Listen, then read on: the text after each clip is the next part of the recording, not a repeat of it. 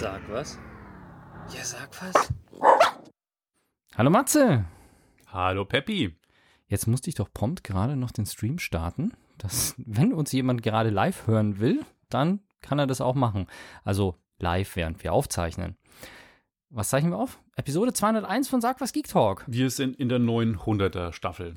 Genau. Auf die 300 arbeiten wir fix hin. Genau. Und wir sind auch im neuen Studio. Richtig. Und ähm, ich habe jetzt einen anderen Blick. Ich schaue jetzt nicht mehr den Matze an, und, sondern meinen Monitor. Und es ist ungewohnter als erwartet. Ich muss mich zusammenreißen, dass ich nicht die ganze Zeit zu dir rüberschaue, weil dann hört man mich nicht mehr so gut. Was haben wir denn heute? Ich habe eine Datenbrille, die Oculus Quest 2. Die Gerüchte und Indizien verdichten sich.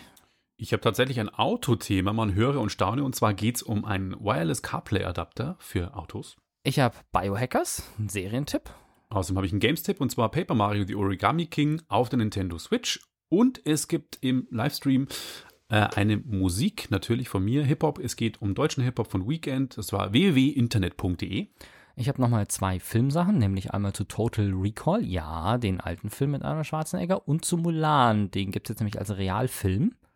Ich habe einen Serientipp auf Netflix und zwar die Transformers Anime-Serie War for Cybertron. Dann habe ich noch eine weitere Datenbrille, nämlich die Vuzix. Und es gibt News aus der Gameswelt und zwar Nintendo, äh, Entschuldigung, Microsoft hat seine neuen Xbox-News rausgelassen. Nintendo hat irgendwas zu einer 4K-Switch an Gerüchten in die Welt gesetzt, beziehungsweise gibt es die Gerüchte. Und das ist genug Vorgeplänkel, sodass wir direkt ins nächste Thema oder ins erste Thema einsteigen können. Und ich habe mich einfach mal vorgedrängelt. Ich versuche ja immer das ausgeglichen zu halten, aber diesmal habe ich mir gedacht, ich schnapp mir den ersten Platz. Wir haben in der letzten oder vorletzten Ausgabe darüber gesprochen, dass es Gerüchte gibt zu einer Oculus Quest 2. Und ich habe damals ja gesagt, die Oculus Quest ist quasi die Datenbrille oder die, die Virtual Reality Brille, die mir am besten zusagt momentan. Also die kann man ohne Computer benutzen, man kann sie mit Computer benutzen, aber man kann eben auch, und das war mir das, ist mir das Wichtige, ich brauche keinen High-End-Performance-PC, um mit dem Ding was anfangen zu können. Und sie ist verhältnismäßig günstig und hat sehr gute Displays drin. Und dann gab es eben Gerüchte, dass es ähm, da die Version 2 geben könnte, dass die demnächst auf den Markt kommt. Und siehe da, jetzt sind zwei Sachen passiert. Nämlich erstens, die, die erste Meldung, die mich drauf gebracht hat, ist, äh, war vom Standard oder sowas, also Österreich. Und da wurde gesagt, dass Oculus, beziehungsweise halt Facebook, den Oculus gehört, den Verkauf der Oculus Quest in Österreich und Deutschland gestoppt haben. Also es gab keine neuen Brillen mehr aus der Baureihe 1, die man in Deutschland und Österreich kaufen konnte. Und ich habe das jetzt ähm, in der Nachrecherche nicht nochmal gefunden. Ich habe euch den Originalartikel verlinkt. Aber es gibt tatsächlich so Listen, wo dann nahezu alle Länder weltweit aufgeführt sind und überall dabei steht, wo sie schon nicht mehr verkauft wird. Und ich glaube, dass es unterdessen so ist, dass die Oculus Quest nahezu weltweit nicht mehr vertrieben wird. Das deutet natürlich darauf hin, dass das definitiv ein Auslaufmodell ist und es wäre vermutlich ungünstig. Warum sollten sie die, ich sage jetzt mal, die Oculus Quest ist, glaube ich, im Oculus-Bereich wirklich mit die beste Brille, allein schon auch was die Auflösung angeht, eine der, der besseren. Warum sollten sie die komplett so verschwinden lassen und so massiv aus dem Markt nehmen? Und dann kommt noch dazu, dass Walmart, das habe ich nur in den Show Notes, das seht ihr nicht in, in den Podcast-Links in eurem Podcast-Player, aber Walmart hat vor kurzem auch auf einmal eine neue Datenbrille von Oculus gelistet, kurzzeitig, die preislich und von der Speichergröße her auch eine Quest sein könnte. Da stand, soweit ich das gesehen habe, nicht Oculus Quest dabei, aber es deutet sehr viel darauf hin, dass es das Nachfolgemodell von der Quest ist, was Walmart eben schon gelistet hat als Versehen kurzfristig. Insofern starke Indizien dafür, dass die Quest 2 kommt. Ich habe ja letztes Mal schon angedeutet, was ungefähr die Änderungen sein könnten. Da ging es um Displays und dies und jenes Bildwiederholfrequenzen und habe euch damals gesagt, wenn ihr das alles nicht braucht, dann schnappt euch noch eine. Das dürfte jetzt dann immer knapper werden. Also wenn ihr noch irgendwo eine bekommt, wenn ihr die alte haben wollt, hm, aber die neue wird wohl nicht deutlich teurer als das alte Modell und kann halt dann mehr. Also Aber super spannend. Also ich fand die Quest immer echt eine, fast schon so, obwohl ich eine PlayStation VR habe, so, dass ich mir eine Quest noch hole. Fand ich echt immer ein spannendes System. Ja, weil die Quest halt deutlich leistungsstärker ist als die Go. Die hat auch vernünftige Controller, während, also und halt auch diese, ähm, was ist es, also mehr Achsenerkennung aus der Brille heraus. Also du brauchst kein externes Tracking-System, sondern die Brille kann selber mit den Kameras ordentlich tracken, auch wenn du dich durch den Raum bewegst. Das kann die Oculus Go ja nicht. Nee, der kann nur. Du hast vernünftige Controller dabei, was die Oculus Go nicht hat. Und du hast, glaube ich, auch einen stärkeren Chip drin und Ja. bessere Displays. Und die keine kostet- Kabel. Und keine Kabel. Und ja, das hast du bei der Go auch nicht. ja, Und sie kostet halt ein bisschen mehr als die Go, klar, aber sie kann da, also sie kostet, ein bisschen ich, mehr, sie kostet Doppelte. sie kostet Doppelte, aber wir sprechen hier von 200 im Vergleich zu 400 Euro. Ja, Und- die Go kriegst du schon für 150 teilweise, sind die anderen kosten schon 450. Ja, ich glaube, also für 400 kriegst du sie, glaube ich. Ich habe damals geschaut, Hm. 400, äh, 450 wäre, glaube ich, das große Modell gewesen mit dem größeren Speicher. Mhm. Auf jeden Fall, ja, das Doppelte, aber sie ist immer noch billiger als die Oculus Rift. Ja. Hat aber dafür bessere Displays, wenn mich nicht alles täuscht, als die Oculus Rift. Und sie hat eben einen eingebauten Chip, mit dem du auch standalone arbeiten kannst. Und wenn du sie wirklich an einem High-Performance-Rechner benutzen willst, dann schließt du sie halt an und benutzt sie als Datenbrille an einem High-Performance-Rechner. Das, wie gesagt, also ich finde die Quest einfach das, das momentan das interessanteste Modell auf dem Markt, weil sie eben so standalone nutzbar ist. Und da gibt es wenig in der Qualität, wenn es nicht sogar die einzige ist, weil ich weiß nicht, ob HTC eine Brille hat, die man im Konsumerbereich wirklich nutzen kann, ohne Kabel, ohne äh, zusätzliche Hardware. Bei Es gibt, ist, nö, ohne zusätzliche Hardware geht's nicht. Nee, Genau. Stimmt. Also für die Vive gibt es ein Funkübertragungssystem, aber dann brauche ich immer noch den fetten Ja, Rechner, der dahinter stimmt. steht. Und das brauche ich bei der Quest halt nicht. Klar, ich habe weniger Performance für High-End-Spiele, aber für einen Netflix-Film in aller Ruhe oder für kleine Games zwischendrin. Und es spielen doch sowieso alle bloß Lightsaber oder wie das heißt. Beat Saber. Beat Saber, genau. ja, oder gucken pornografische Inhalte.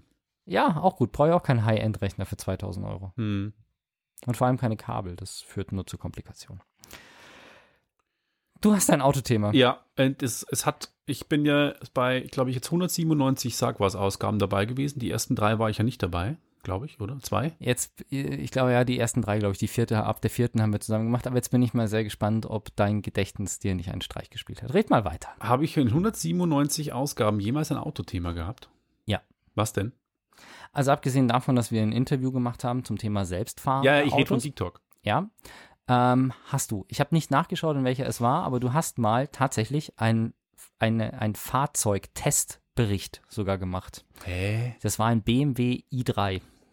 Oh, Du das hast mal. kannst du dich noch erinnern? Ja, natürlich. Wenn du ein Autothema machst, kann ich mich daran erinnern. So Das selten ist ja ist das. Ganze eben. Also Das du muss, das muss mein alter Chef gewesen sein, der damals bei BMW war. Der hat, dann hat mir die i3 mal äh, fahren lassen. Ah, Genau, okay. und da hast du dann drüber das berichtet im Sinne der Elektromobilität, ja. glaube ich. Ja. Boah, krass. Okay.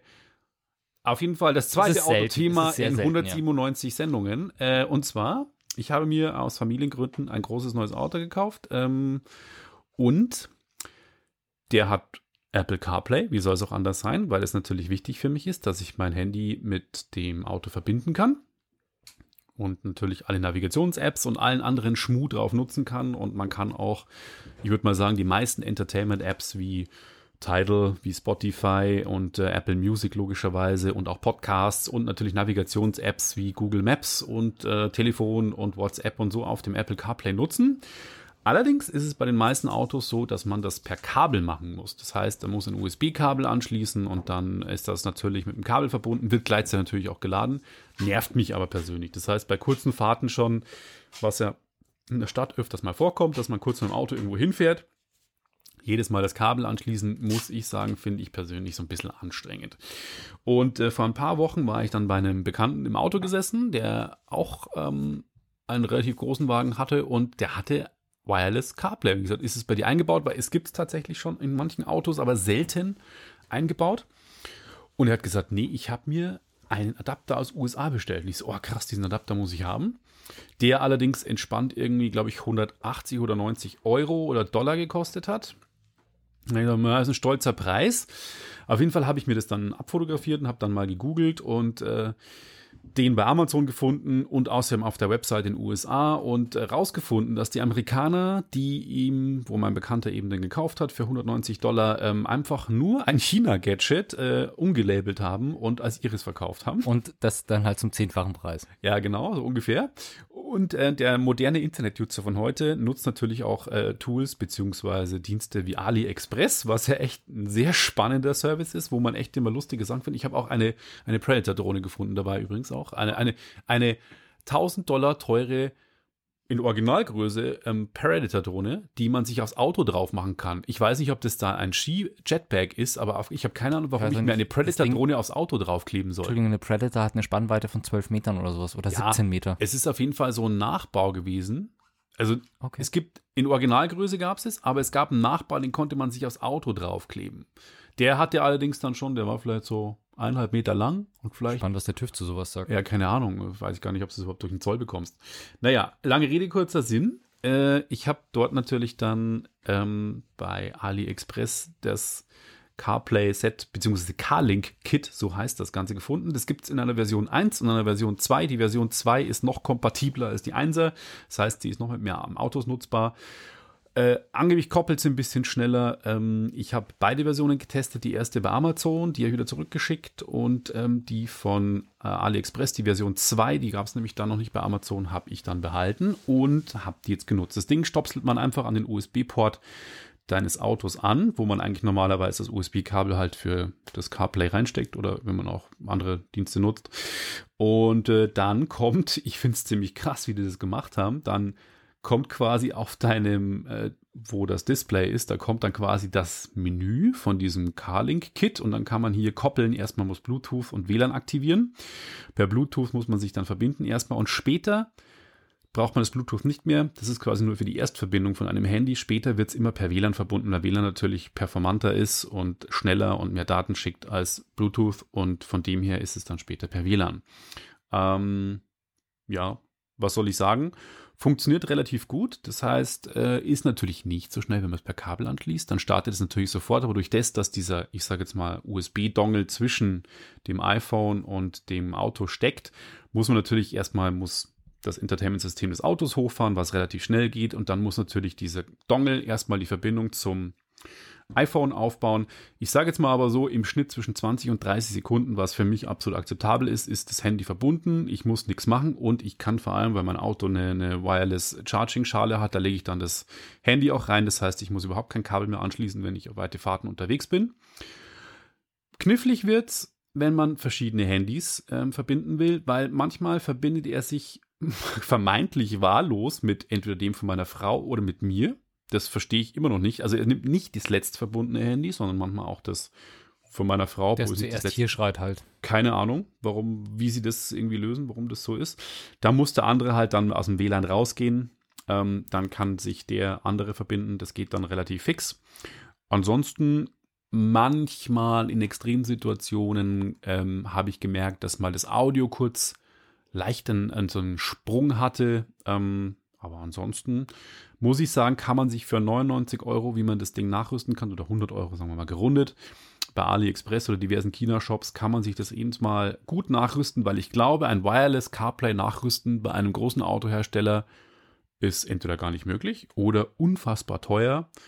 Und somit finde ich eine sehr elegante Lösung und ich möchte es nicht mehr missen, weil ich habe es jetzt im Urlaub extrem genutzt ähm, für kurze Fahrten und es hat alles immer echt wunderbar funktioniert. Von der Navigation wie über Telefon, wie über Musik hören. Also von dem her alles wunderbar. Leichte Verzögerung gibt es bei der Bedienung noch. ich Gut, ich tippe mal ganz ehrlich, dass es wahrscheinlich eher nicht möglich ist, als dass es sehr teuer ist, weil das, ja, Autohersteller im Regelfall ja jetzt nicht unbedingt für up-to-date bekannt sind, was die Telefontechnik angeht. Das ist einfach auch, muss man jetzt schützend sagen oder ja, eigentlich nicht. Die Telefone sind halt einfach, es gibt ein bis zweimal im Jahr eine neue Gerätegeneration und der Entwicklungszyklus bei einem Auto ist halt fünf bis sechs Jahre. Also es ist ein Wunder, dass die überhaupt schon CarPlay haben, in, was jetzt immer verbreiteter wird.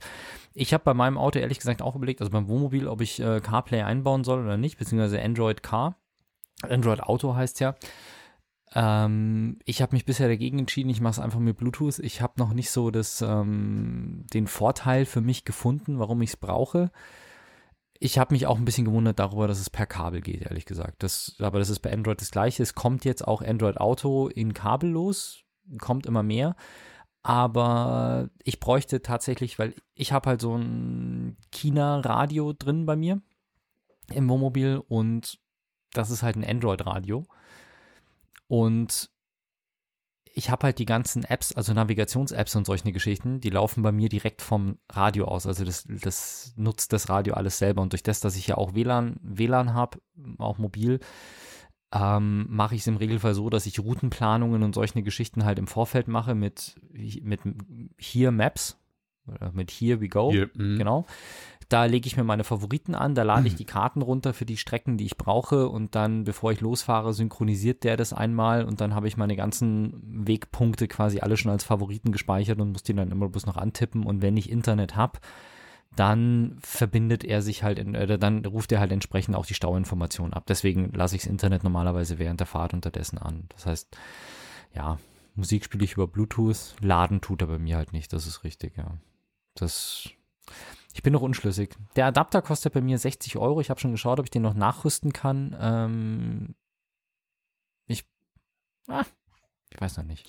Wobei ich aber gleich zum Wireless Charging noch was sagen muss, finde ich, fand ich noch nie gut und finde ich immer noch nicht gut, weil es gibt zwar, ich weiß schon, Ladematten, die super viel Power haben und dann lädt schneller, aber ich finde es immer noch lahm im Vergleich zu einem Kabel Ja. und eine Hitzeentwicklung, wo ich sage, ich habe das Gefühl, es entwickelt sich mehr Hitze, als dass tatsächlich Energie beim Telefon ankommt. Und von dem her, hm, finde ich immer noch nicht so optimal. Es ist auch in der Tat so, dass ich ja immer noch begeistert bin von OnePlus. Und OnePlus hat bisher in, ich glaube ich, nahezu jeder Generation, die sie gebaut haben, seit der dritten Generation, also ich habe das OnePlus 6T, momentan gibt es das 8er, also da kam dann nach 6T kam 7, 7T und dann 8, also drei Generationen dazwischen. Und ich glaube, dass das 8er jetzt das erste Telefon ist, das Wireless Charging überhaupt hat. Also mein Telefon kann das gar nicht, weil schlicht und ergreifend äh, OnePlus in der Community, die sehr aktiv ist, jedes Jahr gefragt hat, wie wichtig das Feature ist. Und die Kunden einfach gesagt haben, nein, wir wollen, dass die Telefone günstiger bleiben. Dafür verzichten wir lieber auf das Wireless Charging, weil ja, ich finde es auch irgendwie, ich meine, dass meine Zahnbürste kabellos lädt, finde ich gut, weil das auch ein Gerät ist, was regelmäßig nass wird und da sind Kontakte und Anschlüsse halt immer scheiße. Auch ähm, USB-Anschlüsse oder sonstiges aus Hygienegründen im Badezimmer kann man darauf verzichten. Da ist Induktion geil und das machen die auch schon ewig so. Beim Handy, da mag ich meinen Dash Charge, das ballert da mit 20, 30 Watt rein. Davon wird das Telefon nicht mal heiß, weil bei Dash Charge eben die ganze Hitzeentwicklung im Netzteil stattfindet und nicht im Handy-Akku. Ähm, wenn ich morgens aufstehe, stecke ich das Telefon an, während ich äh, aufwache. und bis ich dann final aufgewacht bin, ist mein Handy voll. Also, ich brauche kein Wireless Charging und ja, was soll's. Ich habe aber trotzdem auch einen Ausblick in die Zukunft und das ganze Thema CarPlay und so, das ist ja noch nicht am Ende, das wird sich auch noch weiterentwickeln und ähm, hier eine deutsche Serie, die Biohackers heißt, wurde von Netflix exklusiv, also ist ein Netflix, wie heißt es bei Netflix? Netflix Exclusive? Nee, Original. Original? Hm? Ist nicht Amazon Original? Nee, das ist Netflix, Netflix waren die ersten mit Originals. Also es ist ein Netflix Original, es wurde in Deutschland produziert von Deutschen und es wurde schon nachdem die erste Staffel angelaufen ist, ich glaube eine Woche nach Ende der ersten Staffel, wurde schon bestätigt, dass es eine zweite Staffel geht und es geht um ein- die medizinische Fakultät in Freiburg quasi, an der halt eine Unternehmerin unterrichtet, die sich, die halt in ganz krasse Forschung zu Thema Krankheiten und so weiter macht und halt alles Bioengineering und sowas. Und das ist die Zukunft und darum entspinnt sich so eine Geschichte mit allen möglichen medizinischen Geschichten. Es ist so ein bisschen, ja, es werden ganz futuristische Sachen gemacht, so mit Veränderung des Genoms und Forschung und ähm, natürlich hier Krankheiten heilen, aber das ganze Thema Ethik in der Medizin, an wem darf man wie forschen, was ist erlaubt, was ist verboten, wo übertritt man die Grenzen, ist es gerechtfertigt, die Grenzen zu übertreten und dem Einzelnen zu schaden, um das große Ganze zu erreichen und sowas, ist ganz cool gemacht. Ist ganz lustig, viele junge Leute, also es sind alles Studenten im ersten Semester, die da irgendwie hier reingeworfen werden. Es gibt natürlich noch die allumspannende Hintergrundgeschichte und Familiengeschichte der Protagonistin, warum sie genau bei dieser Biotech-Professorin lernen möchte und auch für die arbeiten möchte. Es gibt natürlich, wie sollte es bei einem Teen- oder Twin-Drama sein, es gibt eine, eine Liebesgeschichte mit, äh, ja, die große Liebe, der große Verrat, der beste Freund und ähm, die harten Schicksale. Und das Lustige an der ganzen Geschichte ist halt, dass die verschiedenste Sachen machen und da kommt halt jetzt so ein bisschen, ich bin jetzt mal sehr überheblich, da kommen halt total abgefahrene Sachen, die super futuristisch klingen, bei denen andere halt schon irgendwie, die sind halt uralt. Also da sind Sachen dabei. Eine Sache vermisse ich ehrlich gesagt, weil ich dachte, dass sie den The North Sense einbauen. Aber da sind Sachen dabei, die habe ich mir vor zehn Jahren schon überlegt, ob ich das machen soll oder nicht. Also Okay. einmal, was er gemacht hat, was halt cool ist, geht es halt um natürlich so implantierte Medikamentenchips und sowas, Auto ähm, Medikamentendispenser und solche Sachen, ähm, die dann natürlich umgewandelt werden, um THC abzugeben und solche Späße. Es ist total lustig gemacht, aber auch vor allem der eine Charakter. Es gibt einen Charakter, der halt diese ganzen Body-Hacks macht und immer wieder jedes Mal mit irgendeiner neuen Pille oder einem neuen Ding ums Eck kommt und wo dann die lustigsten Sachen passieren. Ähm, aber was mich halt irgendwie ein bisschen, was ich ein bisschen strange fand, war dieses, sie haben magnetische Implantate in die Finger gemacht. Also quasi, dass deine Finger magnetisch sind. So, dass du wie Spider-Man dann quasi an einem Kühlschrank hochlaufen kannst. Das ist jetzt, das ist jetzt genau der Punkt und das ist der Punkt, wo ich sage, das hat mich ein bisschen, das hat mich ein bisschen genervt, weil magnetische Implantate in den Fingerkuppen sind ein alter Hut. Das gibt es seit 15 Jahren oder sowas. Das habe ich vor 10 Jahren für mich schon überlegt, ob ich das machen soll und habe ich dann dagegen entschieden. Weil es schlicht und ergreifend auch durchaus Folgen haben kann, diese Dinger zu machen. Die, sagen wir so, die Pioniere, die das gemacht haben, unter anderem Shannon Larrett, der die Dinger erfunden hat, die haben damit halt so Probleme bekommen, dass die, die Umkapselung aufgegangen ist und dann da Blut reingekommen ist, was die Magneten zersetzt hat. Und wenn du dann so einen halb zersetzten Magneten in der Fingerkuppe hast, das ist echt ungeil. Ähm, deswegen, das kann ganz üble Folgen haben, wenn man das nicht richtig macht und nicht das richtige Material verwendet. Aber was sie in der Serie halt gemacht haben, und es waren zwei Sachen, die mich echt gestört haben. Ähm, erstens, der hat sich das halt gleich in alle zehn Finger eingesetzt. Was völlig bescheuert ist und kein vernünftiger Mensch. Also, ja, per se definiere ich Leute, die sich Magneten in die Fingerkuppen einsetzen, als sehr vernünftige Menschen. Damit habe ich überhaupt kein Problem, weil das ist eigene Entscheidung, freier Wille, kann man machen. Aber kein vernünftiger Mensch, der sich mit dem Thema ernsthaft auseinandersetzt, setzt sich in alle zehn Finger äh, Magnete ein. Weil das Problem ist, du kannst halt keine Kreditkarte mehr anfassen. Es ist halt wirklich so, du machst jegliche Art von Magnetstreifen kaputt, wenn du ihn anfasst. Deswegen macht man sowas halt im kleinen Finger als Show-Effekt. Und dann ist es halt so, wenn, ähm, das ist ein Magnet mit einem Durchmesser von 2 mm. Wenn da eine Büroklammer auf dem Tisch liegt, dann gehe ich hin, tipp die an und die hängt an meinem Finger. Schön und gut dein Schlüssel liegt hier auf dem Tisch. Wenn ich mit mal da hingehe und mit dem Finger an deinen Schlüssel hingehe, dann kann ich den nicht mit seinem Eigengewicht hochheben, weil die magnetische Kraft halt einfach deutlich weniger stark ist bei so einem kleinen Magneten als die Schwerkraft. Und natürlich war es dann so, dass er mit der Hand direkt irgendwo hängen geblieben ist und dann nicht mehr weggekommen ist. Aha. Nein, Aber Bullshit. ist es nicht so, dass Magneten sicher stoßen sich ja ab? Das heißt, wenn ich jetzt in jedem Finger einen Magnet habe, dann nervt es doch doch komplett. Das heißt, ja, wenn du die Finger aneinander tippen willst, dann geht nicht mehr so ja. wirklich. Aber wie gesagt, das sind so 2 mm Magneten, die Dinger haben nicht viel Kraft und du musst ja auch noch sehen, da ist ja auch noch äh, Silikon dazwischen, da ist Gewebe dazwischen, Haut. Also, das war ein bisschen übertrieben, aber letzten Endes, die Serie ist ganz okay. Ähm, die, ist, die ist lustig, die hat lustige Elemente, die hat spannende Elemente, die ist ein bisschen dramatisch. Also es ist, sie ist echt schön gemacht und gut und man schaut sie sich gerne an und es ist wirklich so, wir haben uns hingesetzt, wir haben gesagt, okay, gucken wir mal rein. Und ich glaube, wir haben am ersten Abend drei von sechs Episoden angeschaut und wir haben am Samstagabend angefangen und am Montag waren wir fertig damit. Das klingt ja dafür, dass, äh, spricht dafür, dass es sehr interessant ist. Ja, die ist super. Und ich kann gleich noch was dazu sagen. Ich hasse ja Cliffhanger. Es gibt einen Cliffhanger und mit dem konnte ich sehr gut leben. Ja, bin ich gespannt. Es ist definitiv ein, es geht weiter, aber es ist kein, um Himmels Willen, ich muss jetzt ein Jahr warten und ähm, meine Lebensqualität schwindet, weil ich wissen will, wie es weitergeht, Cliffhanger. Sondern es ist einfach ein, okay, ich bin überrascht, aber gut. Schauen wir mal, wie es weitergeht. Ich glaube ehrlich gesagt, dass sie es in der zweiten Staffel komplett verhauen und es nicht so gut wird wie die erste, weil, äh, ja. Aber, naja, was soll's. Spiele. Origami. Ganz genau. Kommen wir mal zu etwas bodenständigen Videospiele. Und zwar Paper Mario, The Origami King. Ähm, hast du jemals Paper Mario gespielt? Nein. Schade. Äh, ich habe das erste Mal Paper Mario gespielt auf dem Gamecube damals. Das war die Legende vom Ionentor und war mega angefixt. Ich habe viel Werbung gesehen für Paper Mario. Ja. Aber gespielt habe ich es nicht. Der erste Teil war auf Nintendo 64, dann kam der GameCube eben. Es gab für die Wii, für die Wii U und auch für den Nintendo 3DS gab es einen Teil. Und wie der Name sagt, ist Paper Mario, geht es um Papier.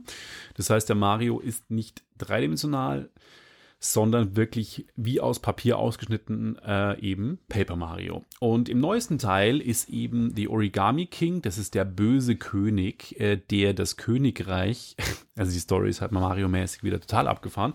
König Olli, der Hauptantagonist von Paper Mario, ist der selbsternannte Herrscher des Origami-Königreichs und hat alle Wesen im Königreich, in dem Mario und die Prinzessin Peach lebt, in Falt-Origami Gebilde verwandelt. Und Mario ist mit Luigi, sein Bruder, unterwegs, der aber dann aus der Story erstmal raus ist und muss natürlich das Ganze irgendwie lösen. Das Ganze ist ein entspanntes Rollenspiel, allerdings ein sehr leichtes Rollenspiel. Also der Schwierigkeitsgrad ist auch wirklich ultra leicht. Ähm, das heißt, selbst wenn man sich nicht mit Rollenspielen auskennt, kommt man da relativ gut klar. Und ich habe es mir als nicht als Urlaubslektüre, sondern als Urlaubsgame auserkoren, weil es kam jetzt auch im Juli erst raus. Und ähm, ich bin ein großer Fan der Serie, wie ich schon gesagt habe. Und es ist, die Serie hat so ein bisschen Knicks bekommen vor ein paar Jahren, weil sie so super gestartet ist und dann so ein bisschen vor sich hingedümpelt ist. Und mit Origami King haben sie es wieder, ich, geschafft, ähm, zu einem besseren Spiel zu kommen. Ähm, liegt daran, dass es einfach wahnsinnig lustig und abwechslungsreich ist. Das heißt, ähm, es ist linear, das heißt, man hüpft durch die ganzen Levels irgendwie und muss es gibt, würde ich sagen, so fünf Abschnitte, die sind jeweils durch eine Luftschlange ähm, quasi gekennzeichnet.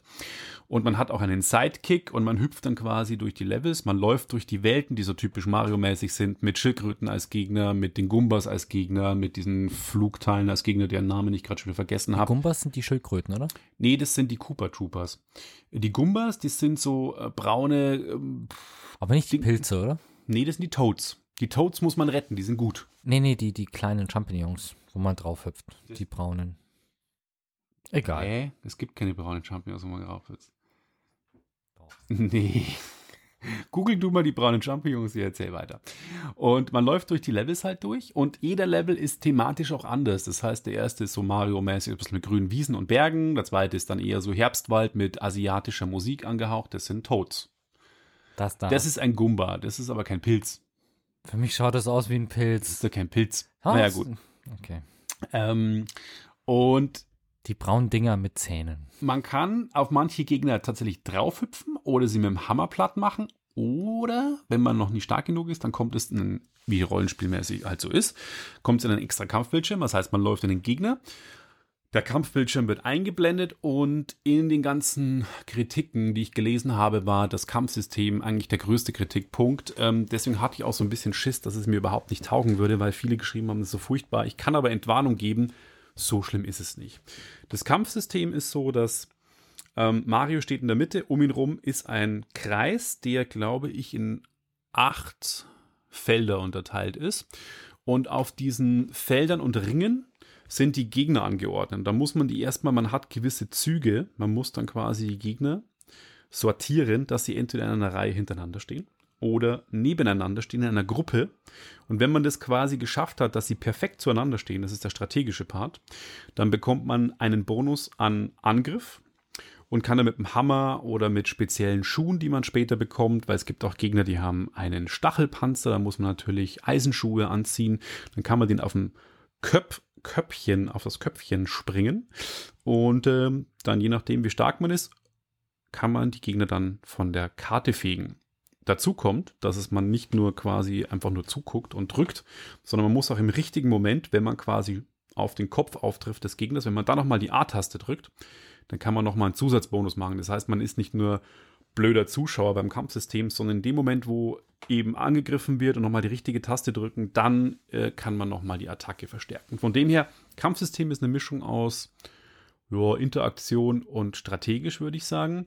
Story ist Mario-mäßig ein bisschen abgedreht. Ich musste bei manchen, ich bin jetzt noch nicht weit, ich würde sagen, ich habe vielleicht ein, zwei, ein Drittel vom Spiel. Ähm, Kampfsystem, muss ich sagen, äh, ist doch besser als gedacht.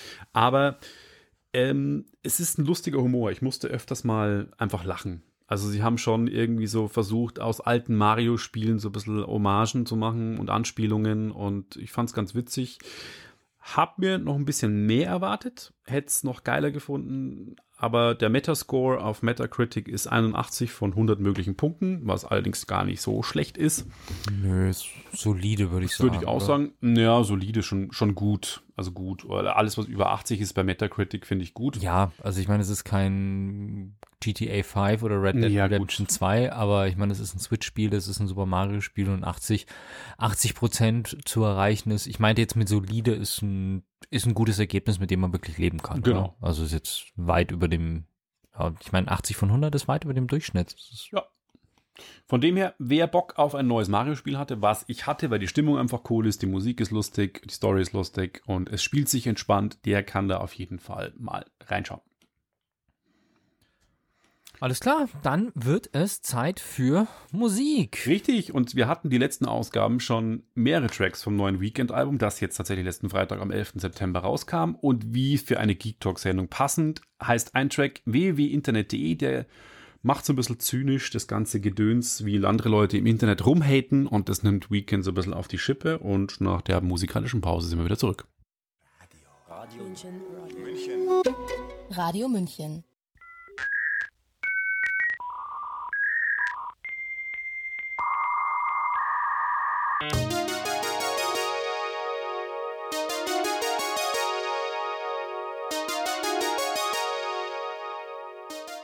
Wir haben gerade in der Pause aktiv, äh, angeregt über Mikrofone diskutiert für unsere Richtig. nächste Ausgabe, die wir remote machen. Und jetzt ist der Song schon zu Ende. So Genau.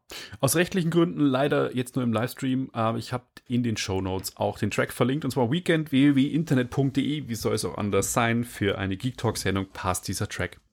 Perfekt. Und von der Musik kommen wir zu News aus der Filmwelt. So ist es. Und an der Filmwelt sieht man, finde ich, stellenweise relativ gut, wie sich die Gesellschaft wandelt. Nicht, wenn man einen alten Film und eine Neuauflage vergleicht, sondern schlicht und ergreifend, wenn man sich das ganze Thema FSK-Freigabe, bei Filmen ist es FSK, bei Spielen ist es USK, ne? Richtig. ja, da bringe ich gerne mal durcheinander. Aber wenn man sich die FSK-Freigabe anschaut und dann schaut, wie sich manche Filme da entwickeln, und da ist jetzt ähm, Total Recall, das ist jetzt das, das Aktuelle, warum Total Recall gerade im Gespräch ist, ist schlicht und ergreifend, es kommt am 19. November 2020 eine Neuauflage raus, uncut und in 4K. Und Total Recall, ich weiß gar nicht aus dem Kopf, wann der rausgekommen ist, vor 1990, glaube ich. Oder auf jeden Ein, Fall 91, glaube ich, war der. kam der 91 raus. Ich dachte, das hat ein bisschen gedauert. 1991 wurde Total Recall in Deutschland auf den Index gesetzt. Und ein Film auf dem Index bedeutet, er darf nicht beworben werden. Das heißt, über Filme auf dem Index dürften wir hier nicht mal sprechen. Damit könnten wir uns schon Probleme einhandeln. Er darf nicht im Laden dann dementsprechend offen rumstehen, sondern er darf halt nur auf Nachfrage an Personen über 18 Jahre quasi, das sind so die Filme unter der Theke. Also Saturn, Mediamarkt und Co. haben halt eine kleine Auswahl an Filmen unter der Theke, die ihr nur auf gezielte Nachfrage dort kaufen könnt. Du schaust mich so halb. Ist das ein Nö, nö, skeptischer also, Blick? Nein. Das ist kein skeptischer Blick. Ne? Genau, das ist so, wie ich das auch, ähm, also ich hatte das auch so mal, ich weiß gar nicht, irgendeinen Film, den ich mal gekauft habe, der war auch indiziert, da wusste ich aber, dass es den dort und dort gibt und dann habe ich den da gekauft und das ging auch problemlos, wenn man wusste, dass man danach fragen muss. 2011, also 20 Jahre nachdem Total Recall auf, der, auf dem Index in Deutschland gelandet ist, ist er vom Index genommen worden und wurde in der Uncut-Version oder in der Director's Cut oder in, oder in der Version, die auf dem Index stand zumindest, wurde er ab 16 Jahren freigegeben.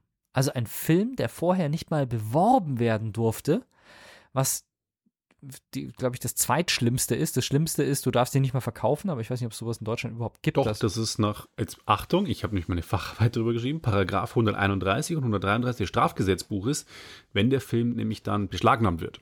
Okay, das passiert das aber normalerweise mit Filmen, die halt gegen die Grundfeste, also das, also gegen die Grundfeste der Bundesrepublik verstoßen wahrscheinlich. Also wegen das passiert Nazi, nicht so also unoft. Also in den 80ern ist es passiert. Zum Beispiel Tanz der Teufel, der Film äh, der von Sam Raimi, der war in Deutschland beschlagnahmt. Der wurde erst ah, indiziert, okay. sogar im Kino indiziert, was echt selten vorkommt.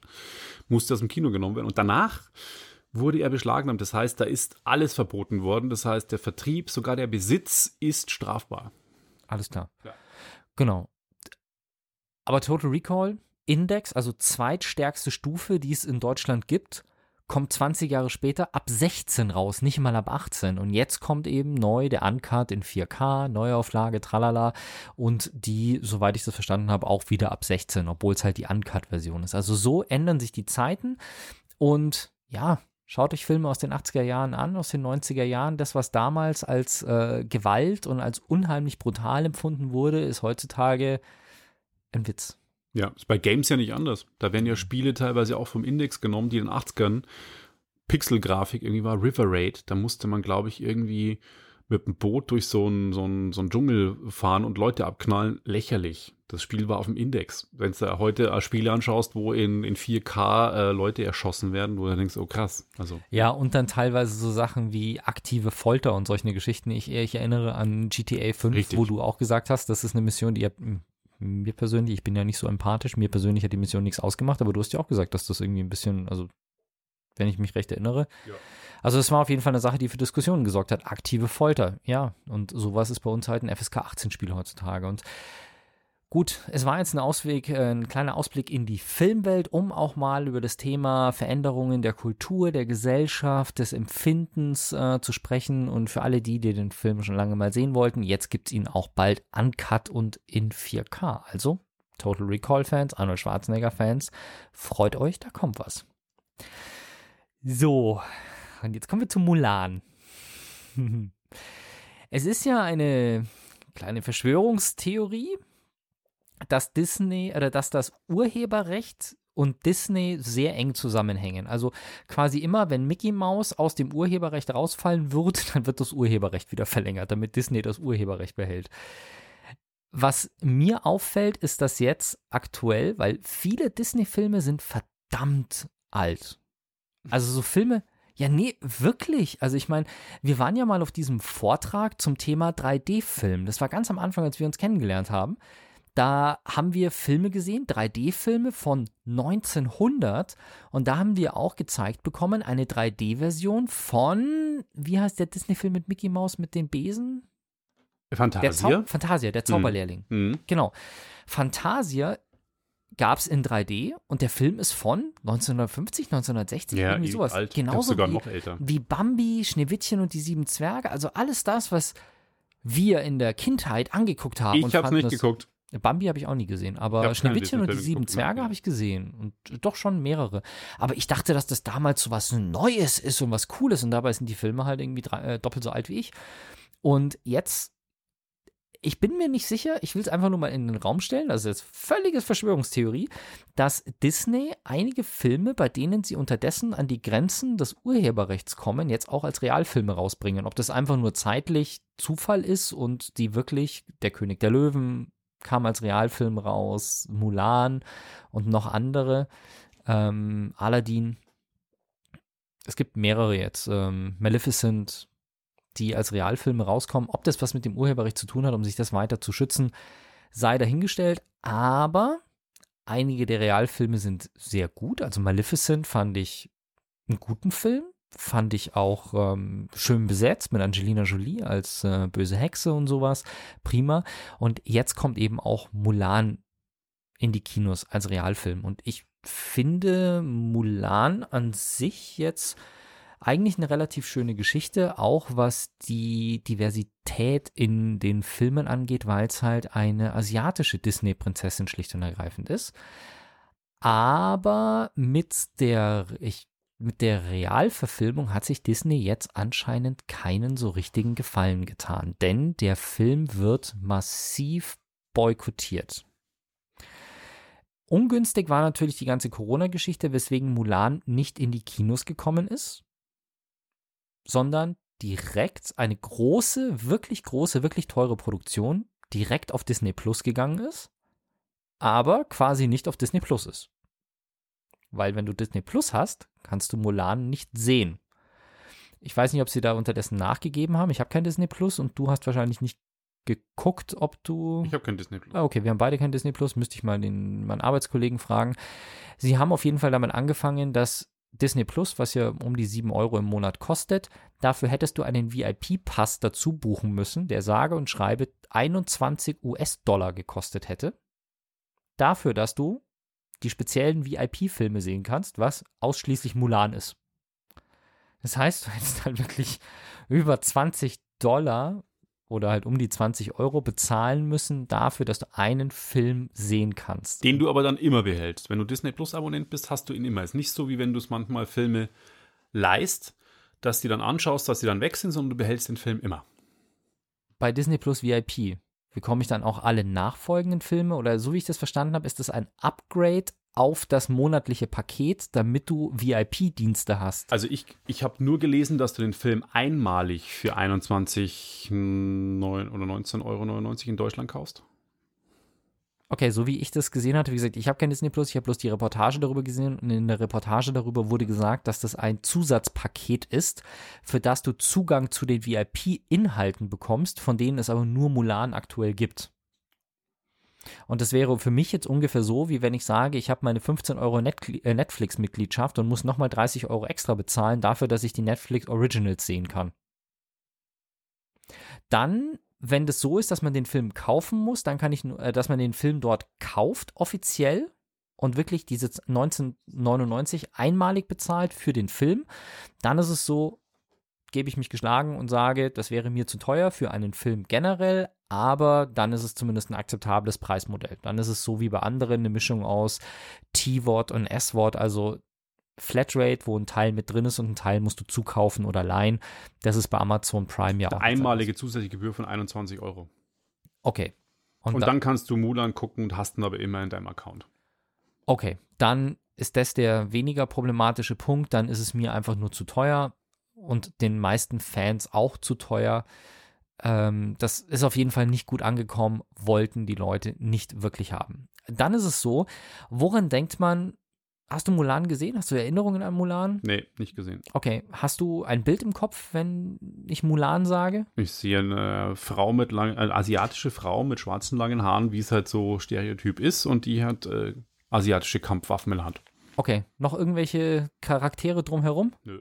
Okay, der bekannteste Begleiter von Mulan ist wohl der kleine Drache Mushu, dieser kleine rote Drache, so hüfthoch, der sie begleitet, den sie kennenlernt und der sie begleitet.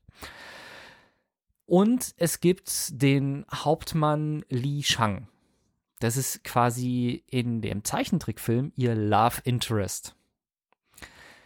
Gleich vorweg, ohne großes Drumherum, der Drache Mushu kommt im Realfilm nicht vor. Also die der Mushu aus, der, aus dem Zeichentrickfilm ist im Realfilm komplett weg. Einfach rausgeschrieben. Was man sagen kann, ist eine schlechte Entscheidung, aber gut, dann gibt es halt keinen Drachen, das ist halt blöd, aber äh, verletzt jetzt niemanden persönlich. Das Interessante, und ich gehe jetzt mal aus, dass jeder so halbwegs, dass ich jetzt nicht zu viel spoilere. Mulan möchte ja ihren Vater vor dem Militärdienst retten der keine Söhne hat, sondern nur Töchter. Und der soll eingezogen werden. Und sie verkleidet sich quasi als Mann, um im Militär zu dienen, damit ihr Vater nicht zum Militär muss. Also quasi undercover als Mann. Und Hauptmann Li Shang beginnt schon ein unangemessenes Interesse an diesem neuen Kadetten zu zeigen. Also es ist irgendwie eine andere Chemie zwischen den beiden als zwischen anderen Kadetten. Was natürlich den Weg eröffnet, darüber zu diskutieren, über eine potenzielle Bisexualität bei, ähm, bei Li Shang, weil er schon anscheinend irgendwie anders für sie fühlt, bevor er weiß, dass es eine Frau ist. Und wenn dann so eine Person rausgeschrieben wird, die eventuell dann eben der Queer Community oder der dem LGBTQ Movement irgendwie nahesteht und da in so einem alten Disney-Film halt schon solche Komponenten mit reinbringt, wenn die Person dann komplett fehlt, schwierig. Wenn der Film dann auch noch in der Provinz Xinjiang gedreht wird und das ist die Provinz, in der unter anderem Umerziehungslager sind für Muslime, die in, den, in China ja unterdrückt werden. Und im Abspann ganz explizit den Behörden gedankt wird, die diese Camps unter, ähm, unterhalten. Und dann am Schluss noch die Hauptdarstellerin sich dafür ausspricht, dass sie es begrüßt, wie die Polizei gegen die Demonstranten in Hongkong vorgeht. Schwierig sind es einfach viele einzelne Aspekte, die dazu führen, dass Mulan vermutlich einer der unerfolgreichsten Filme überhaupt oder des Jahrzehnts werden könnte.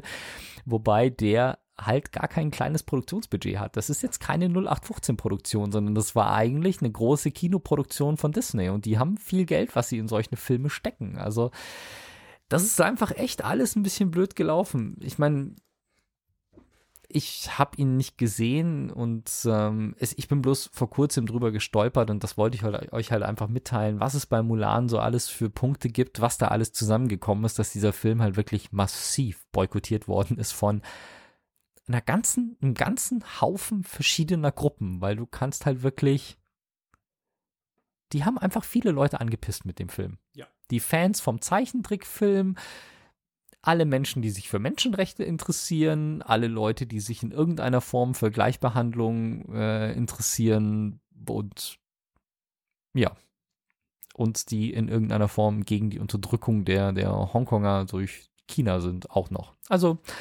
naja. Was soll's? Wenden wir uns äh, einer anderen Serie zu, die vermutlich etwas weniger umstritten ist. Das glaube ich allerdings auch.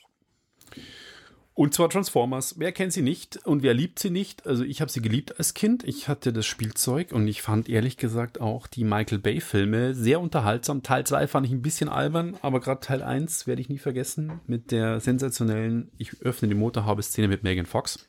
Grandios, ja. Großartig, ganz Wie viele von den. Filmen hast du gesehen und wie viele hat Michael Bay gemacht? Weil es gibt ja unterdessen Boah, vier oder fünf. Das war fünf, dann es gibt fünf.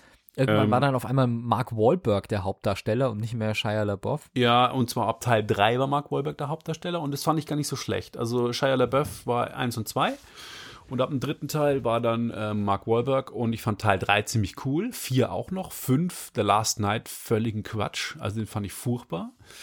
Genau wie Teil 2, aber wurscht. Ähm, ich wollte ja jetzt nicht über die Filme reden, sondern über die neue Serie, die bei Netflix, eine Anime-Serie, gibt es jetzt seit ein paar Wochen schon auf Netflix. Auch äh, in Ultra HD und Dolby Atmos verfügbar und Dolby Vision, also in höchster technischer Qualität. Und es geht in den sechs Folgen um eigentlich die Vorgeschichte zu den Kinofilmen. Und zwar, was passiert auf dem Planeten Cybertron, wo die Decepticons und die Autobots gegeneinander kämpfen. Und es geht dann darum, dass im Laufe der Handlung die Autobots den Allspark, dieses Artefakt, was auch in den Kinofilmen das Hauptthema ist, nutzen möchten, um den Krieg zu beenden. Und das ist ein altes, heiliges Artefakt auf dem Planeten Cybertron. Es gibt ein bisschen Geballer, es kommen ein Haufen Charaktere vor. Grundsätzlich ist der Planet Cybertron jetzt optisch nicht der schönste Planet, weil es sind irgendwie nur Ruinen und irgendwelche komischen Tempel und grau und lila und also optisch toll ist es jetzt nicht. Ja. Du willst also sagen, dass Roboter und Maschinen kein Händchen für Inneneinrichtungen haben. Nee, haben sie nicht. Und ähm, auf jeden Fall äh, ballern die da so rum und ähm, ist halt so Decepticons gegen Autobots und mal prügeln hier und schießen da und gefangen nehmen hier. Ähm, lange Rede, kurzer Sinn. Am Schluss geht es dann eben so, dass sie eine Weltraumbrücke bauen, die dann in den Weltraum führt. Und das ist das quasi eben die Vorgeschichte zum ersten Transformers-Film, dass die Transformers auf der Erde landen, weil da Artefakte der Allspark eben landen. Und da kämpfen dann ja die Autobots und die Decepticons auf dem Planeten Erde weiter um den Allspark. Und das Ganze basiert auf einer Spielzeugreihe von Hasbro. Die haben 2018 nämlich die War for Cybertron Trilogy ins Leben gerufen. Die beginnt mit Chapter 1 Siege, dann kommt Earthrise und dann Kingdom. Und ich denke mal, nach könnte mir vorstellen, ich habe jetzt keine Zahlen gelesen, dass die Serie von Netflix relativ erfolgreich war, dass da auch jetzt dann bald eine zweite Staffel produziert wird und die, keine Ahnung, wann die dann kommt, aber ich fand es eigentlich äh, unterhaltsam. Für Transformers-Fans ist es sehenswert. Jemand, der mit der Marke nichts anfangen kann, da würde ich sagen, der wird sich denken, hm, was soll ich denn jetzt damit anfangen? Aber ich fand es echt solide gemacht. Zum, zum Stil her ist es als Anime verkauft, also Netflix Anime und äh, es ist aber 3D gerendert mit einem, also nicht gezeichnet, sondern wirklich mit CGI gemacht und Computeranimation. Aber in einem Style mit sogenanntem Cell Shading, dass es aussieht wie gezeichnet und das haben sie eigentlich ganz sauber gemacht. Also mir hat die Serie Spaß gemacht, kann man so nebenbei mal gucken, aber ist jetzt auch nichts unfassbar Großartiges. Wenn Megan Fox nicht auch mit animiert ist, dann ist es für mich, glaube ich, nichts. Aber, weißt du, ich bin ja ein einfaches Gemüt und äh, was ich mich frage ist, für mich ist das so, die Autobots heißen Autobots, weil sie sich in Autos verwandeln. Das ist ja auch äh, wirklich, die, die Decepticons verwandeln sich ja in alles Mögliche. Da gibt es Autos, da gibt es Flugzeuge, da gibt es Panzer, alles Mögliche. Die Autobots verwandeln sich nur in Autos. Und jetzt habe ich da so ein bisschen das Henne-Ei-Problem, weil die kommen auf die Erde und verwandeln sich hier in Autos und deswegen heißen die für mich Autobots. Logische Folge. Aber die kommen ja von woanders her und die hatten ja vorher auch schon einen Namen, obwohl die haben sich doch bestimmt zu Hause nicht in die gleichen Autos oder auch in Autos verwandelt und die hießen doch auf Cybertron hießen doch nie, bestimmt nicht Autos Autos und die Autobots haben sich in Autos verwandelt. Weiß ich nicht, müsstest du mal Hasbro schreiben Hm. und fragen, ob Ein sie das erklären können. Problem. Hm. Es kann natürlich sein, dass die Autobots Autobots heißen, weil sie aus irgendeinem anderen Grund. Aber für mich war das immer so. Das ist ein Auto. Autobot. Keine Ahnung. Ja. Während bei dir ein Stern zerstört wird, ein Planet zerstört wird, geht bei mir im nächsten Thema ein Stern auf. Wow, das ist das Ja, aber los. goldene Moderationsbrücke. Es geht um eine Datenbrille, einen neuen Stern am Datenbrillenhimmel. Dabei ist der gar nicht so neu. Es geht um die Firma Vuzix. Die Firma Vuzix, also V-U-Z-I-X, die haben angekündigt, dass es eine Datenbrille gibt. Und in dem Artikel, den ich dazu gelesen habe, stand einmal zweite Hälfte 2020. Das wäre eigentlich jetzt. Und dann stand wieder 2021. Also sagen wir einfach mal, wahrscheinlich kommt, soll das Modell 2021 rauskommen. Und zwar eine Consumer-Brille, die man halt einfach so im Alltag tragen kann. Also ganz normales Brillengestell, zwei Micro-LED-Displays drin, die sogar 3D-fähig sind. Die können schwarz-weiß und Farbe darstellen. Die hat eine eigene CPU an Bord. Korrekturgläser sind möglich. Also eigentlich so, wie man eine Datenbrille haben will. Und das Coole ist, das ist nicht irgendwie ein Start-up, was ähm, hier jetzt neu, wir machen eine tolle Datenbrille, wo wir vorher noch nie irgendwas gearbeitet haben, sondern die haben halt 20 Jahre Erfahrung. Also Vuzix baut seit 20 Jahren Datenbrillen, allerdings halt für den B2B-Bereich. Also im Industriebereich verkaufen ihre Brillen schon seit 20 Jahren. Die haben es 2019 versucht, eine Datenbrille für den Konsumerbereich auf den Markt zu bringen. Die ist grandios gescheitert. Und jetzt haben sie halt aus ihren Fehlern gelernt, haben ihre Erfahrungen mit der Technologie und wollen dann wohl 2021 ähm, es nochmal probieren. Und ich würde mich sehr freuen, wenn das klappt, einfach damit ein paar Anbieter mal auf den Markt kommen, die halt einfach vernünftige Brillen im Angebot haben, die nicht schweineteuer sind und irgendwelche Features, die man eigentlich nicht unbedingt braucht im Alltag. Die arbeiten aktuell daran, also die Brille selber läuft auf Android, die soll ins Android-Universum eingebettet sein, also da dann eben viele Apps unterstützen. Sie arbeiten auch schon an einer iPhone-Zertifizierung, dass die auch eben für Apple-Geräte dann ordentlich funktioniert. Wie begeistert Apple davon sein wird, wenn die selber jetzt irgendwann eine Brille rausbringen werden, was bestimmt kommt in den nächsten ein, zwei Jahren. Seien wir gespannt darauf. Ich bin auf jeden Fall guter Dinge und ich würde mich freuen, wenn endlich mal eine Brille auf den Markt kommt, die man einfach so im Alltag tragen kann.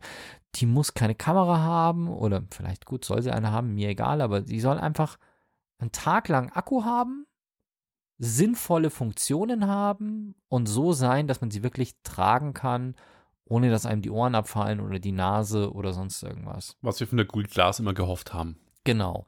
Und die Vuzix soll quasi, sie sagen, es soll so die funktionierende Google Glass sein. Und Das Bin wäre gespannt. schon irgendwie cool. Hat auch kleine Lautsprecher drin, die aber so ausgerichtet sind, dass du halt nur den Sound hörst und Leute, die um dich rumstehen, nicht. Einziges Manko, ich weiß nicht, ob ich es erwähnt habe, dass Korrekturgläser möglich sind. Das ist mir natürlich wichtig, dass ich da auch geschliffene Gläser reintun kann. Ganz wichtig. Was momentan so, wo ich ein bisschen aufschrecke, ist, die wird per Sprache gesteuert. Das ist so, äh, nein. Wenn ich mit dem Ding irgendwas machen soll, ich, ganz ehrlich, bei Navigation, ich hätte nicht mal ein Problem, stellst es auf dem Handy ein, sagst, zeig's mir auf der Brille, bam, ist auf der Brille. Wenn ich eine Nachricht bekomme, poppt kurz auf, geht wieder weg. Deswegen sage ich, wenn ich nicht irgendwelche Features habe, wie ich mache jetzt ein Bild, ich mache ein Video, ich starte einen Videoanruf, dann brauche ich vielleicht nicht unbedingt irgendwelche Bedienelemente an der Brille, sondern einfach als abgesetztes Display, auf dem ich mir selektiv Daten anzeigen lassen kann. Das wäre schon mal echt cool. Schauen wir mal. Vielleicht wird's ja endlich mal was. Und damit kommen wir zu den letzten News aus der Gamewelt. Richtig, und zwar die Xbox hat alle, beziehungsweise Microsoft hat alle News, die man für die Xbox Series X wissen muss, aus dem Hut gezaubert. Ähm, am 10. November soll es endgültig soweit sein. Die neuen Konsolen sollen in Deutschland auf den Markt kommen. Und zwar gibt es zwei. Die Xbox Series X, das ist quasi das Spitzenmodell, was die Xbox One X ablösen wird. Und eine Xbox Series S, was die Xbox One S ablösen wird. Ähm, die Letztere wird für 299 Euro auf den Markt kommen. Die erstere, also das Spitzenmodell, für 499 Euro. Ähm, bestellen kann man das Ganze ab kommenden Dienstag. Das ist der 22.09.2020. Und wie unterstützen, äh, unterscheiden sich die beiden? Also Microsoft sagt selber, die S, das S-Modell ist quasi das Einsteigermodell für Gamer, die Full HD 1080p und 1440p wollen. Es heißt, die Konsole kann eigentlich kein 4K, was schon die Xbox One X im Prinzip kann. Ähm, ich will es gar nicht in so Tech-Babble abstoßen, aber nur zum Vergleich, man, man misst ja mo moderne CPUs immer an sogenannten Teraflops. Das sind die Berechnungen pro Sekunde, die sie machen kann. Und die Xbox One S hat jetzt schon äh, 6 Teraflops. Und seltsamerweise kann die Xbox One S, also das neue Einsteigermodell, nur 4 Teraflops. Das heißt, eigentlich ist die jetzige Xbox jetzt schon leistungsfähiger als die kommende. Die Microsoft sagte auch vom Speicher her kann sie kein 4K, ist auch nicht gedacht. Wer 4K Gaming will mit allem, was dazugehört, von Raytracing über Dolby Atmos Sound und Dolby Vision haben sie auch angekündigt, soll in Spielen zum ersten Mal auf Xbox-Konsolen verfügbar sein, ab nächsten Sommer dann per Systemupdate. Ähm, das wird dann quasi mit einer 12 Teraflops Xbox One Series X möglich sein. Ich persönlich ähm, bin ja ein großer Xbox-Fan, aber mich hat selten ein Konsolenlaunch so kalt gelassen wie der Xbox Series X Präsentation und Launch nächste Woche. Ich gucke mir das zwar Okay. an, ich glaube, ich bestelle es mal vor, aber ich hoffe ja wirklich, dass es eine PlayStation 5 gibt. Übrigens morgen, also wir zeichnen heute auf, am 15.09., am 16.09. wird Sony morgen eine große Pressekonferenz halten und die hoffentlich letzten News, Release-Termin und Preis der PlayStation 5 in der mit der optischen Laufwerk und dem digitalen Laufwerk ähm, die Preise nennen. Ich hoffe sehr, sehr, sehr, dass ich ähm, zu den Glücklichen gehöre, die eine PlayStation 5 bekommen, weil was man jetzt wieder liest, ist, dass die Produktionsmenge doch noch reduziert ist, weil anscheinend die Chip-Herstellung der PlayStation 5 so kompliziert ist und die Ausbeute so gering ist, dass Sony nicht genug Konsolen ausliefern kann. Und in USA gibt es so einen Move, den ich auch ziemlich uncool finde. Das heißt, man kann die Konsole per Einladung vorbestellen und die Einladung bekommt man, wer aktiv im PlayStation Network ist. Das heißt, Leute, die viel gezockt haben und Sony registriert hat, dass die oft eingeloggt waren und vielleicht auch, weiß ich nicht, viel online gespielt haben, die haben eine höhere Chance, eine PlayStation 5 Einladung zur Bestellung zu bekommen, als Leute, die nicht so viel zocken. Und ich bin gespannt, wie es in Europa wird und wie dann der Preis wird. Ich möchte eine PlayStation 5, bin gespannt, ähm, wegen den Exklusivspielen, weil ich in letzter Zeit gemerkt habe, ich spiele einfach Exklusivspiele lieber auf der PlayStation 4, weil es es da gibt. Und auf der Xbox spiele ich halt die Spiele, die es auf beiden Systemen gibt, weil sie da besser laufen und besser aussehen, die Konsole leiser ist. Aber Exklusivspiele hat einfach die PlayStation die geileren Games, muss man so sagen. Und jetzt mal ein anderer Denkansatz. Es hilft natürlich, dem Thema Schwarzmarkt ähm, vorzubeugen, wenn du dieses Einladungssystem von Sony machst. Weil wenn du einfach nur der, der als erstes bestellt, die, die Konsole gibst, dann sind natürlich, äh, machst du Tür und Tor auf dafür, dass Leute einfach mal zehn Konsolen kaufen über verschiedene Amazon-Accounts und die Dinger dann für 30, 40 Prozent über dem Originalpreis äh, weiterverkaufen über Craigslist und eBay Kleinanzeigen und so. Ähm, wo, und die Wahrscheinlichkeit, dass Zocker, die wirklich bekanntermaßen viel zocken, das Ding weiterverkaufen auf dem Sekundärmarkt, ist natürlich deutlich geringer. Insofern ist vielleicht sogar ein halbwegs faires Modell, aber es ist natürlich scheiße, dass nicht genug da sind einfach. Das ist künstlich. Ob künstlich oder natürliche Verknappung ist natürlich, ja, okay, schauen wir mal. Ich muss ja ganz ehrlich sagen, dass ich bei bei der Xbox allein bei der Namensgebung schon irgendwie zu doof bin, dem Ganzen zu folgen. Ja, ja, verstehe ich. Xbox, Xbox 360, dann gibt es eine Xbox One, die gibt es dann mit, äh, mit X und mit S und mit hier, weil es gab ja auch mal eine Xbox One, oder? Dann kam Ja. die Xbox One S und dann die Xbox One X und dann gibt es Ja, auf einmal wieder eine S und eine X, wo aber das One zu Series geworden ist und Series ist für mich keine Serienbezeichnung. Also äh, Audi kommt ja auch nicht und baut Auto. Auto A, Auto, Auto C. Geil, aber. Ja, wir haben hier unsere Se äh, unseren A4 und das Nachfolgemodell heißt Auto.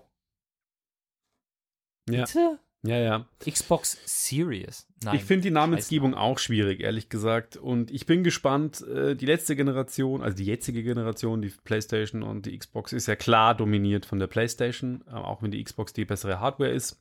Bin gespannt, wie es mit der neuen Generation wird. Die meisten Leute, die ich kenne, die mit Games viel zu tun haben, sind alle auf PlayStation fixiert. Die wirklich die meisten, nicht alle. Ja. Und äh, noch ein kurzes Gerücht aus der Gerüchteküche.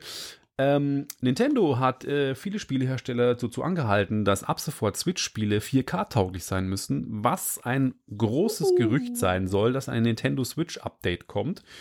Wenn die anderen natürlich neue Konsolen bringen, will Nintendo auch dabei sein und es soll angeblich eine Switch 4K kommen und da bin ich gespannt, ob die wirklich am Markt kommen. Natürlich im Handheld-Modus kein 4K, vielleicht dann Full HD, weil da ist im Moment 720p ja auf dem kleinen Display möglich. Was auf dem kleinen Display auch irgendwie Ja, halbwegs reicht. braucht Ja. man auch kein 4K. Aber halt dann im TV-Modus wäre dann 4K schon nicht schlecht. Würdest du es kaufen? Wenn es nicht, wahrscheinlich momentan nicht, weil ich habe mir jetzt wieder Spiele gekauft. Ich habe mir irgendwie mal ja, Lego-Spiele ausprobiert. Ich spiele gerade Lego Marvel Superheroes. Es hat, kickt mich halt jetzt nicht. Es ist nicht so, dass ich ähm, bei der PlayStation habe ich Call of Duty Modern, Warfare, 2 bekommen. Das war halt wieder sowas, wo ich einfach ganz von mir aus fünf Tage hintereinander da sitze und das Game durchzockt. Das ist so Netflix, PlayStation, ja, bam, PlayStation, bam, zocken. Das geht dann einfach ganz normal. Und wenn ich jetzt abends so, ja, Lego auf der Switch oder eine Serie, gucke ich eine Serie. Und das ist halt einfach der Punkt, wo ich sage, nee, das Ja. lohnt sich nicht abzugraden. Ja. Ich Ja, würd, ich mal schauen. Also ich nutze meine Switch sehr viel. Ich liebe sie, weil es wirklich ein paar coole Exklusivspiele gibt. Aber ob ich eine 4K-Variante brauche, weil für mich ist es die Konsole, wo ich gerne so 2D-Jump'n'Runs spiele und äh, so Spiele, die man eben auf den großen Monster-Konsolen wie Xbox und, und PlayStation nicht spielt, auf den großen Glotze. Ich weiß nicht, ob ich den 4K brauche. Aber wir werden sehen. Es gibt auch noch keine offiziellen Preise und nix. Mal schauen. wenn das Ding dann halt auch solche Titel unterstützt, wie, also so High-End-Titel unterstützt. Ja, also ja. wenn ich dann nochmal so Spiele wie Call of Duty, Hitman, GTA auf der Switch spielen kann, dann hole ich mir lieber eine Switch als eine, als eine Playstation. Das schon. Dann nehme ich auch dann in Kauf dafür, dass die Spiele nicht so gut ausschauen wie auf der Playstation. Das würde ich dann machen. Aber das sehe ich auch bei einer 4K-Switch nicht, dass die AAA-Titel auf der Switch auf einmal laufen. Wir werden sehen. Ja.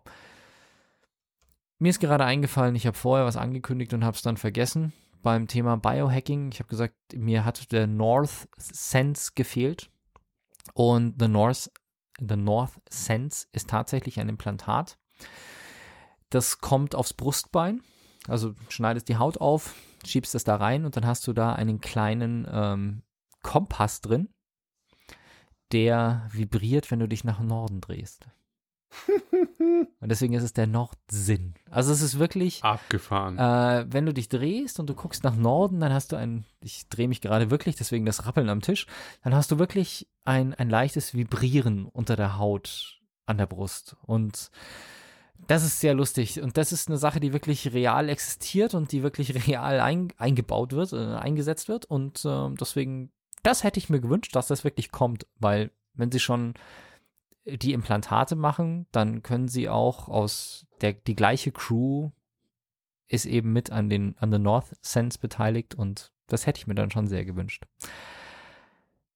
Aber was soll's? Wir schließen die 201. Ausgabe, äh, 201. Ausgabe von Sag was Geek Talk. Schön, dass ihr da seid. Da Vielen wart. Dank fürs Zuhören. Empfehlt uns weiter. Und wir wünschen euch noch einen schönen Tag, Abend oder wo auch immer ihr gerade seid. Bis, Bis dann. Ciao, ciao. ciao. Wenn euch das nun gefallen hat, dann liked uns auf facebook.com slash sagwaspodcast und abonniert uns auf iTunes oder im Podcatcher eures Vertrauens. Alle Infos zur Show, den Themen und alle Folgen gibt es auch auf www.sag-was.com. Fragen, Anregungen und Feedback nehmen wir gerne über Facebook oder als Kommentar auf der Website entgegen. Und wenn ihr gerade Zeit habt, dann bewertet uns doch bei der Podcast-Plattform, auf der ihr uns gefunden habt.